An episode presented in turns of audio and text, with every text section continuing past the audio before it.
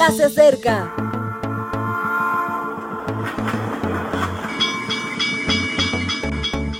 Partimos ya.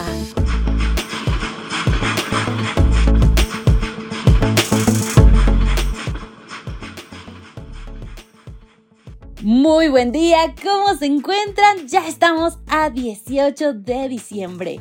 Bienvenidos sean todos a nuestro espacio, la reflexión matutina para jóvenes. Aquí te saluda Ale Marín con muchísimo gusto de compartir el mensaje titulado Control C y Control V. Seguro que la mayoría de nosotros conocemos este comando, pero hoy le daremos una aplicación un tanto diferente. Vayamos a Primera de Tesalonicenses 1, versículo 6, para comenzar nuestra reflexión. Vosotros vinisteis a ser imitadores nuestros y del Señor, recibiendo la palabra en medio de gran tribulación, con el gozo que da el Espíritu Santo. El 20 de abril de 1993 me encontraba realizando cursos doctorales en la Universidad de Granada. Llevaba meses acudiendo al aula y tenía una buena relación con profesores y compañeros. Ellos sabían que era dentista y cómo pensaba. Y llegó la masacre de Waco, cuando los davidianos, sitiados desde hacía 51 días, perecieron en un incendio. Todas las noticias de España identificaron a dentistas con esos davidianos. Se argumentó sobre el sectarismo y en todo momento se relacionó el asunto con la iglesia. Esa mañana, antes de salir de casa, pensé que sería un día duro. Entré en clase de fuentes bibliográficas de judaísmo medieval, de forma sigilosa, y me senté en el pupitre. El profesor me miró y sonrió. ¿Vas a quemar la universidad? dijo con cierta ironía. No sabía qué contestar. Tienes que explicarnos quiénes son esos davidianos porque esa gente no es como tú, continuó el profesor con una mirada amable y les hablé de lo que creemos y lo que nos diferenciaba del grupo afectado por la masacre. Fue al contrario de lo que había imaginado, un momento de testimonio muy especial.